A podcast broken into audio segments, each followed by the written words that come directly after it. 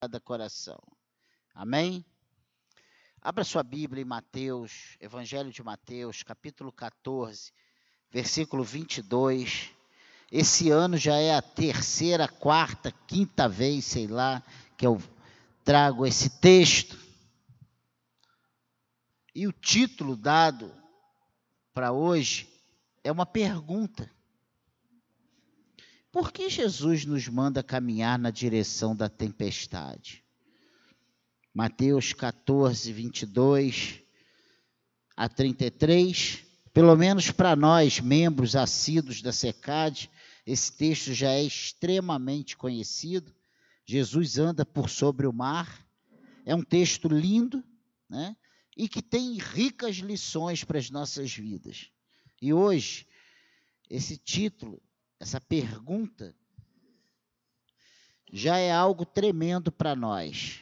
Diz assim: logo a seguir, compeliu Jesus os discípulos a embarcar e passar adiante dele para o outro lado, enquanto ele despedia as multidões. E, despedidas as multidões, subiu ao monte a fim de orar sozinho. Em caindo a tarde, lá estava ele só.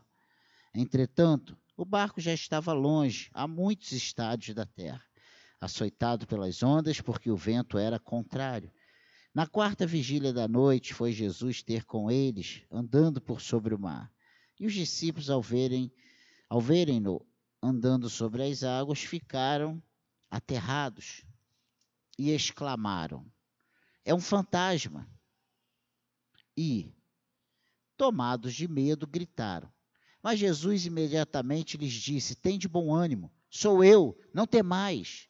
Respondeu-lhe Pedro, disse, respondendo-lhe Pedro, disse: Se és tu, Senhor, manda-me ir ter contigo por sobre as águas. E ele disse: Vem. E Pedro, descendo do barco, andou por sobre as águas e foi ter com Jesus. Reparando, porém, na força do vento, teve medo e, começando a submergir, gritou: Salva-me, Senhor. E prontamente Jesus, estendendo a mão, tomou-o e lhe disse: Homem de pequena fé, por que duvidaste? Subindo ambos para o barco, cessou o vento. E os que estavam no barco o adoraram, dizendo: Verdadeiramente és filho de Deus. Amém? Texto lindo, com muitas lições, muitos muitas coisas a serem aprendidas e serem observadas para as nossas vidas. Mas, na verdade, o Senhor vem falando a Secade há muito tempo sobre dias difíceis e temos, como igreja, passado por esses dias na pele. É verdade isso ou não é? Temos passado dias difíceis. Jesus sabe todas as coisas. Ele é Deus, é onisciente, tudo está sob seu total controle. Ele sabia o que estava fazendo quando ele compele, diz aqui no, logo no primeiro versículo, logo a seguir, a seguir da primeira multiplicação dos pães e peixes, Jesus compeliu, ordenou, forçou uma barra para que os discípulos embarcassem e passassem para o outro lado enquanto ele despedia as multidões. Então, Jesus, ele já sabia o que estava acontecendo, ele já tinha visto aquela tempestade, aquelas ondas não estavam fora do seu controle, ele sabia o que estava prestes a acontecer. Mas por que Jesus compeliu os seus discípulos a atravessar o mar? Está dentro dessa primeira pergunta. Por que Jesus nos manda caminhar na direção da tempestade?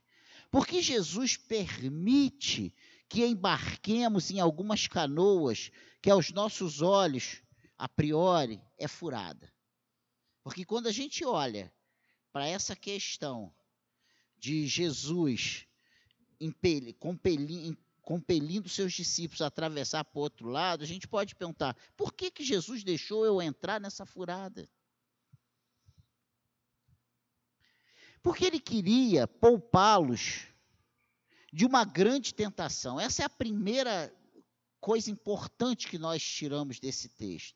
E para a gente chegar a essa conclusão, a gente tem que ver em que contexto aconteceu isso. nós vemos, se voltarmos os olhos logo no parágrafo anterior, nós vemos que a primeira multiplicação dos pães e peixes tinha acabado de acontecer, acabou aquele movimento de Jesus junto com seus discípulos alimentando aquela multidão com poucos pães e pouquíssimos peixes. E aí Jesus faz com que eles atravessem essa esse essa tempestade no mar. Por quê? Jesus queria poupá-los de uma grande tentação. Que, que tentação? A multidão que viu o milagre da multiplicação dos pães e dos peixes no deserto queria proclamar Jesus como rei. Qual era o contexto? Israel estava sob domínio romano. Israel estava passando por necessidades, havia escassez de alimento. Por isso que a multidão, se você observar mais à frente na segunda multiplicação e depois dessa segunda multiplicação, a multidão tava, só queria estar onde Jesus estava, porque Jesus deu pão e peixe. Eles estavam onde tinha comida. Os judeus eles viviam uma situação social asfixiante, quase que não saiu. A pobreza, sabe? Estava ali, ó, no cangote deles. Aquele era um tempo de crise, a fome era uma realidade implacável. A nação judaica estava debaixo desse jugo opressor romano, como eu já falei. O povo aguardava a hora, sabe, de acabar com esses grilhões que estavam lhes prendendo, esses grilhões de Roma. Eles sonhavam com um tempo maravilhoso em que a nação de Israel seria centro político do mundo. Tanto é que o que levou, motivou Judas trair Jesus foi o quê? Uma forçação de barra, entre aspas, um dos motivos, né? Claro que existia todo o plano salvífico a ser cumprido, mas o que entrou no coração de Judas? Vou forçar uma barra, Jesus, eles vão vir para prender Jesus, Jesus vai, derrota essa situação e Deus, Jesus proclama Israel líder porque Israel é livre porque Israel está precisando de um libertador político. E eles não tinham entendido que Jesus era um libertador espiritual, não político. Jesus veio para libertar não de um governo opressor, mas de, do pecado, da, da ira de Deus, né? dos seus próprios conflitos. Eles sonhavam né, com, com esse tempo maravilhoso em que a nação de Israel seria o centro político do mundo. Um Messias operador de milagres era tudo o que eles desejavam um Messias vencedor, poderoso, com poderes miraculosos, seria o melhor perfil de um rei para eles. E eles ficaram, eles focaram por isso. E por causa disso tudo, quando viram Jesus multiplicando os pães e os peixes, eles procuraram fazê-lo rei, mas Jesus foge dessa proposta. Aliás, o diabo já havia tentado com a mesma oferta lá em Mateus 4:3, né? Oferecendo os reinos. Ó, se prostrar, eu te dou todo esse reino.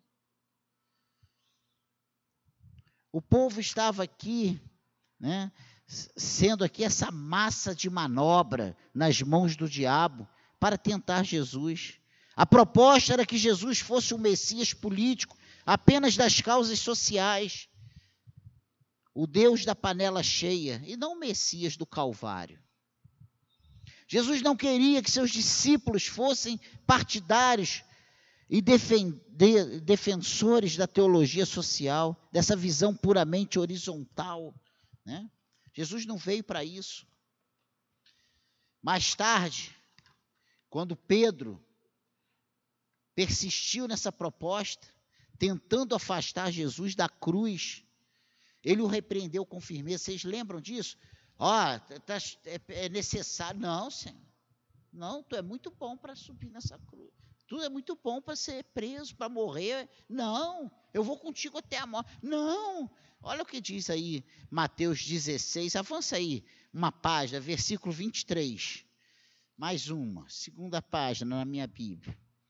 Mas Jesus, voltando, disse a Pedro: Arreda de Satanás. Tu és para mim pedra de tropeço, porque não cogitas das coisas de Deus, e sim das dos homens. Que coisas dos homens é esse? Esse poderio, esse reinado físico, humano, né?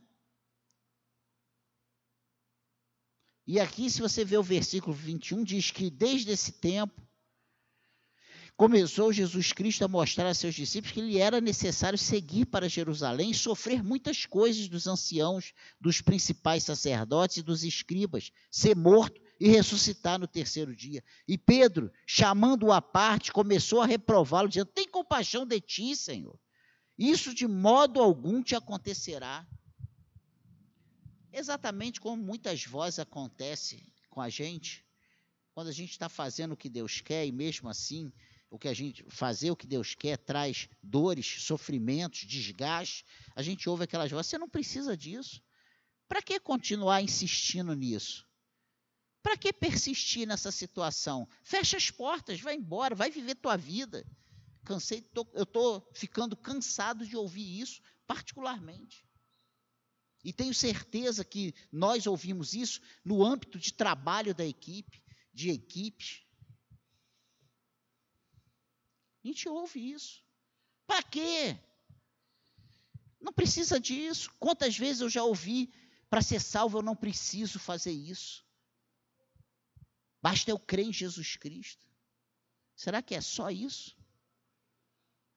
Claro que nós sabemos que o âmago é esse. Mas esse, quando isso acontece, existe todo um contexto que acompanha. Porque quando nós somos de Cristo, nós fazemos a obra de Cristo. Quando nós somos de Cristo, nós obedecemos às ordens de Cristo. Quando nós somos de Cristo, quando Cristo habita em nós, a vontade dele se cumpre em nossas vidas. E ele não nos chamou para uma vida longe de cruz, não. Ele fala muito claro: olha, no mundo sereis afligidos, vocês serão perseguidos, vocês terão aflições. O evangelho oferecido por Cristo não é esse oba-oba. Jesus chamou de satânica essa visão de um evangelho sem cruz. Jesus mandou os seus discípulos ao mar cheio de tempestade para poupá-los da tentação satânica de um evangelho sem cruz, de serem idolatrados, bajulados por aquela população que estava de barriga cheia, porque eles comeram até sair pelos olhos e ainda sobraram doze cestos.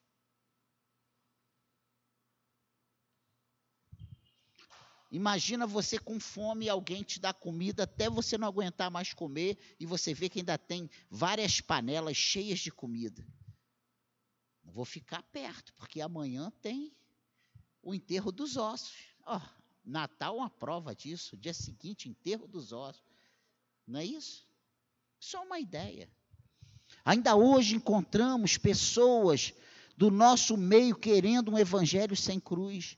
E eu digo para nós nessa noite, começando por mim, não existe evangelho verdadeiro sem cruz. Não existe.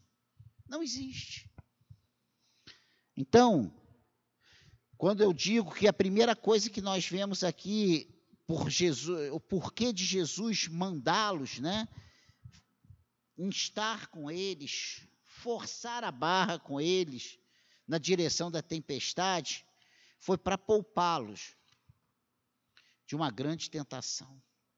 E a segunda coisa que eu quero destacar, entre tantos pontos que a gente poderia observar, é porque Jesus, antevendo o perigo iminente, queria estar na presença do Pai em oração pelos discípulos. Você observa que Jesus não manda eles embora para ter uma folga. Ai, eu não aguento mais estar do lado desses discípulos. Eu vou deixar eles irem para eu ficar, ah, dar uma respirada, como a gente às vezes faz, mães, né? Esposas querem ir ao shopping, né? Ai, como eu preciso um dia fora da cozinha, sem ter que cozinhar hoje. Tem gente que, quando vive essa rotina, anseia por isso. Não foi o caso de Jesus. Não foi o caso de Jesus. Jesus, ele anteve, ele de antemão, ele previu, ele anteviu que o perigo estava para acontecer. Ele queria estar em oração, ele sabia. E ele quis nos deixar esse exemplo que nós temos muita dificuldade ainda hoje em seguir, que nós precisamos levar em orações as nossas necessidades ao Pai. E ele deixa esse exemplo para nós. Ele vai para a oração, ele vai para ficar junto ao Pai, ele despede a multidão. Ele, ele manda os discípulos na frente e ele vai ficar a sós com Deus. E dentro desse ponto, há três coisas dignas de nós observarmos, pontuarmos, concluindo essa palavra breve para essa noite, nessa atitude de Jesus. Três coisas dignas de serem ressaltadas dentro desse fato dele ficar só. Por que, que Jesus, que tinha escolhido 12 homens para andar direto com ele, manda eles na frente, joga eles no meio dessa tempestade e fica sozinho? A primeira coisa que Jesus estava numa batida pesada. Jesus orava num dia de cansaço e abatimento. Se você observar o que estava acontecendo, você vai ver que ele fica sabendo da morte de João Batista e aí logo a seguir, né, ele, ele tem esse passa esse dia com a multidão multiplicando os pães, ensinando. Primeiro ele ensina a palavra, depois ele faz a multiplicação dos pães. A, a, multidão come, ele despede os discípulos e despede depois a multidão. E aí qual seria a nossa? Ai, já que isso acabou, agora eu vou dar uma descansada. O descanso de Jesus foi orar. Foi subir, ficar, foi ir para o monte ficar sós com Deus. Então Jesus ora num dia de cansaço e abatimento. Eles não tinham tempo para descansar, nem para comer, mas Jesus encontra tempo para orar, como está na nossa vida como está a nossa vida de oração? Uma pergunta que nós precisamos responder. Nós temos dado essa prioridade para estar a sós com Deus? Nós temos fugido de questões, nos desembaraçado de coisas que nos prendem para nós podermos orar? Nós temos andado sem tempo para isso em meio a tanta correria. Não é verdade? É verdade. Porque se eu, em dez conversas que eu tenho, se eu pergunto se tem tido vida de oração, 99% diz que não. A nossa oração tem sido: Papai do céu, abençoe o meu papai, em nome de Jesus, amém. E está comendo. Quando isso acontece? E quando isso acontece, nós declaramos que estamos tendo uma vida de oração. E aí Jesus mostra para nós, ó, versículo 24. Entrando, entretanto, ó, 23. E despedidas as multidões, subiu o monte a fim de orar sozinho. Em caindo a tarde, lá estava ele só. Você vê que Mateus, o escritor de Mateus, ele dá riquezas desse detalhe. Se você observar, ele diz que subiu ao monte a fim de orar sozinho. Em caindo a tarde, lá estava ele só.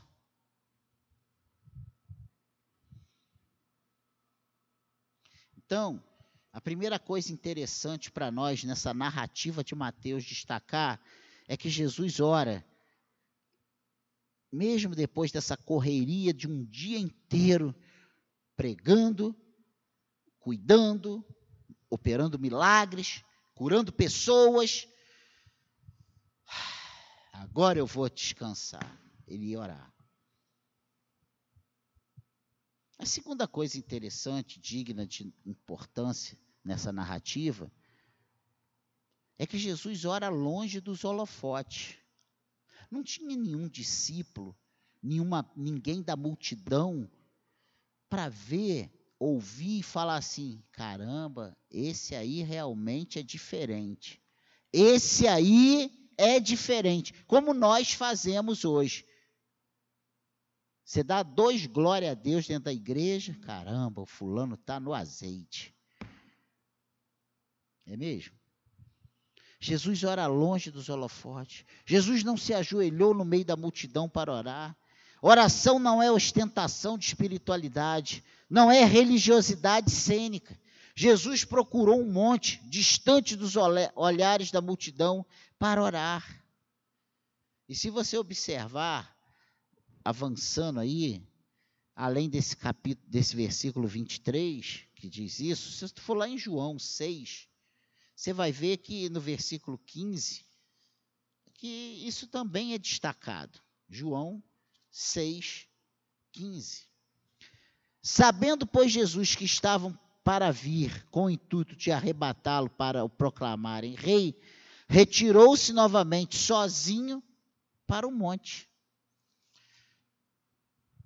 Logo, na multiplicação dos pães e peixes, tu vê o início do versículo do capítulo 6, fala justamente sobre isso.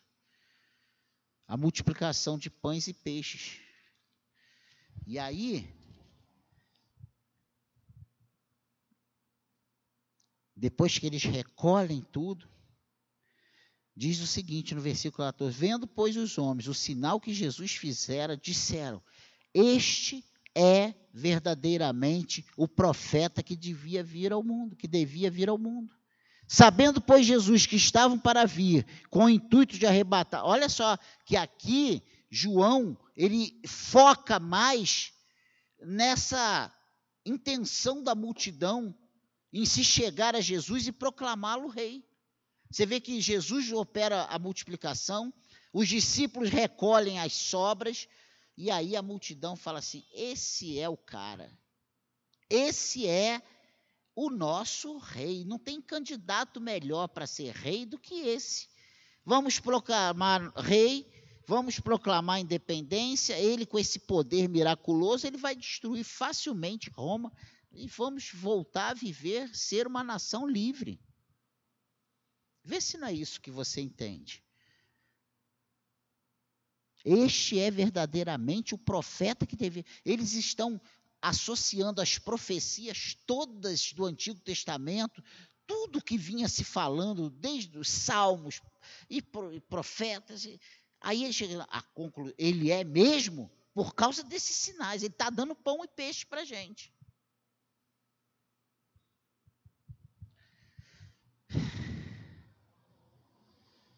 E aí Jesus foge, fica no monte sozinho. Você vê que é, é a mesma narrativa com outros enfoques.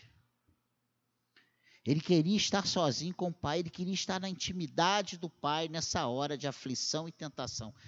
Como nós temos enfrentado as, enfrentado as nossas aflições e tentações?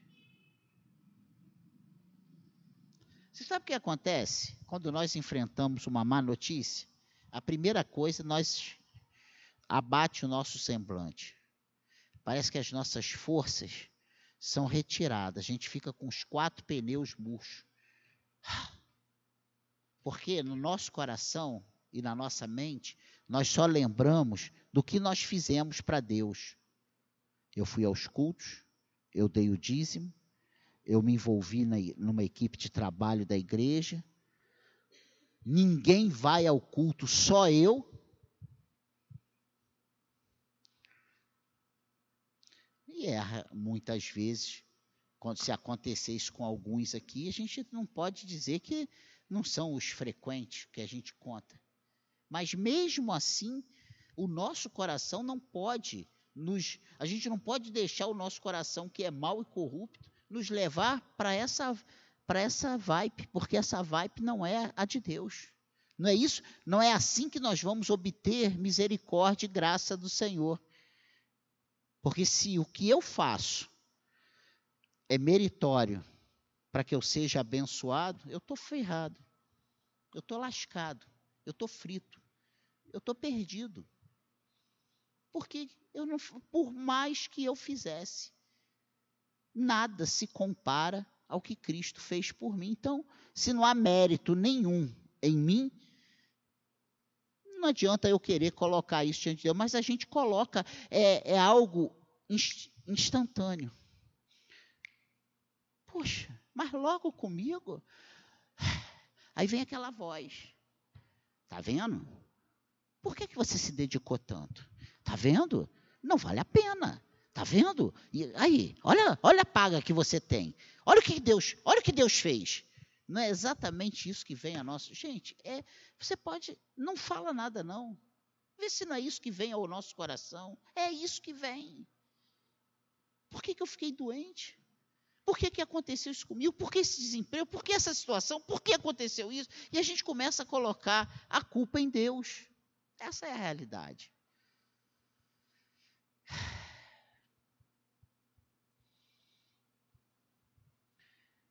Nós nunca, nunca não. É muito difícil, na hora da aflição e da tentação, nós agirmos da maneira correta que é se achegar mais ainda ao Senhor, é fazer mais, é, é, é se dedicar mais, é confiar integralmente na onipotência, onisciência e onipresença de Deus. Ou você acha que Deus é pego desprevenido na nossa vida? Então, na hora da aflição, na hora. Imagina, Jesus sabia exatamente que ele tinha que ir para a cruz. Ele veio. Isso não foi um projeto que ele entendeu depois dos 30 anos de idade, quando ele começou o ministério. Não foi. Ele sabia quem ele era, ele sabia o que ele tinha que fazer, ele sabia aonde ele tinha que chegar. E ele conhecia tanto o coração das pessoas que ele sabia que aquele povo queria que ele fosse o rei. E por último, para irmos para casa mais cedo, Jesus, ele ora nos momentos críticos. Os, os, discípulos enfrentavam dificuldades, mas Jesus estava orando por eles. Vai a gente entender que na hora que o nosso barco está quase virando, Jesus está intercedendo por nós. E aí, isso tanto é verdade que a Bíblia diz que ele está à destra do Pai intercedendo por nós, hoje, agora. Mas a gente, na hora da tempestade, a gente se vê sozinho. A gente só pensa o seguinte: se fosse eu, estou morto, pai toma minha, meu espírito, estou indo para o buraco, não tem jeito mesmo. Acabou. Vê se não é isso. Vê se não é exatamente isso que a gente pensa. Amém, igreja? Você está entendendo isso? A gente pensa isso. Jesus os vê no meio do mar revolto e cobre-os com a sua intercessão eficaz. E se você for em Marcos, voltar ali em Marcos, no capítulo 6, que também fala sobre isso, você vai ver um outro enfoque nesses evangelhos sinóticos. Você vai ver Marcos 6, 46.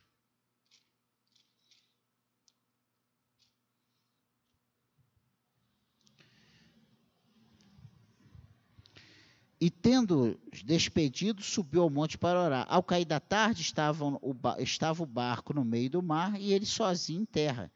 E vendo-os, olha só, em dificuldade, a remar, porque o vento lhes era contrário, por volta da quarta vigília da noite, veio ter com eles, andando por sobre o mar, e queria tomar-lhes a dianteira. Olha que coisa tremenda. Lá, das, do, seu, do seu a sós com Deus, ele estava vendo a aflição dos seus discípulos. Jesus ele está atento às suas aflições. Jesus está atento às suas necessidades. Ele está vendo o quanto você tem se esforçado para remar. E olha que coisa interessante: os discípulos, por serem de Cristo, não deixaram de remar. Ah, que se dane, deixa virar, Jesus vai fazer alguma coisa. Nem que seja ressuscitar, gente. Eles não cruzaram o braço, eles fizeram o que lhes era cabível. Eles não tinham condições de parar a tempestade, mas eles tinham condições de remar para evitar que o barco virasse. Você tem remado para o teu barco não virar?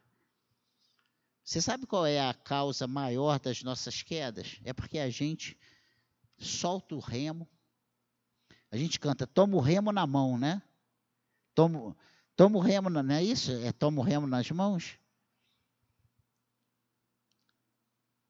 Mas a gente não quer tomar o remo, a gente quer largar o remo. Eles oraram. Eles oraram.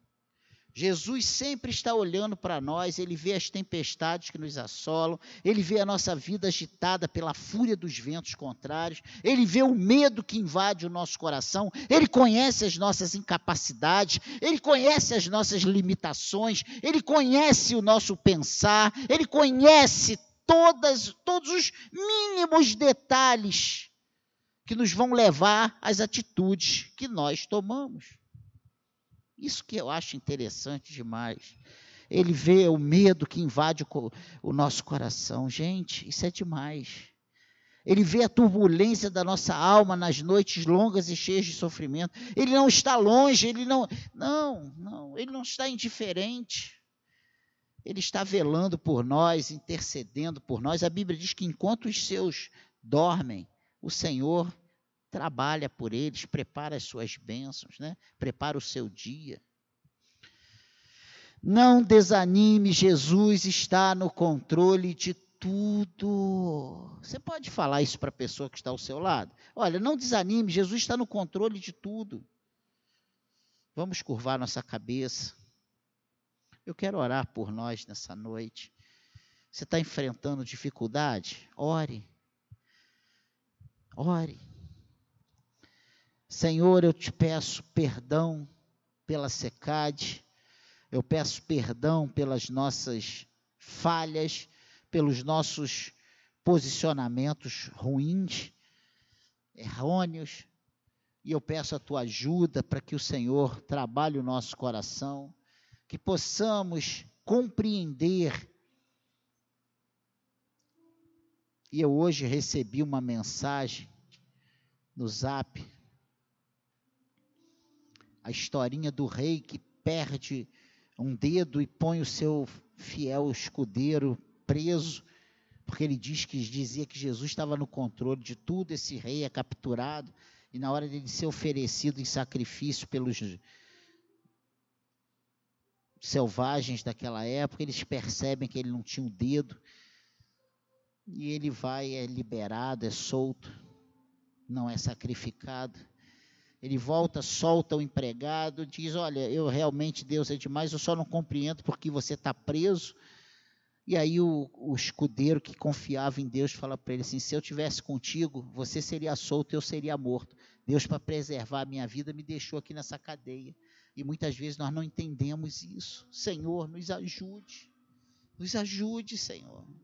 Olhe para nós com teu olhar de misericórdia, porque todos nós passamos por aflições, por conflitos, por interrogações.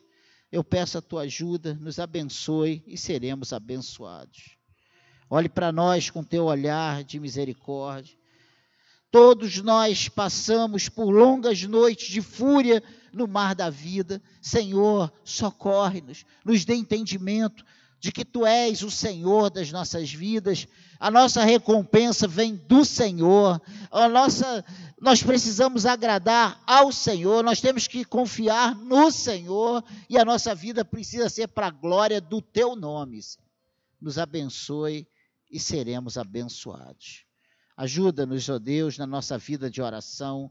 É o meu pedido, junto com os meus irmãos. Nos ajude, nos dê interesse, nos dê vontade, Senhor. Nos dê entendimento de fazermos a coisa certa para a glória do teu nome. Oramos em nome de Jesus. E você que acredita na bênção do Senhor, diga amém.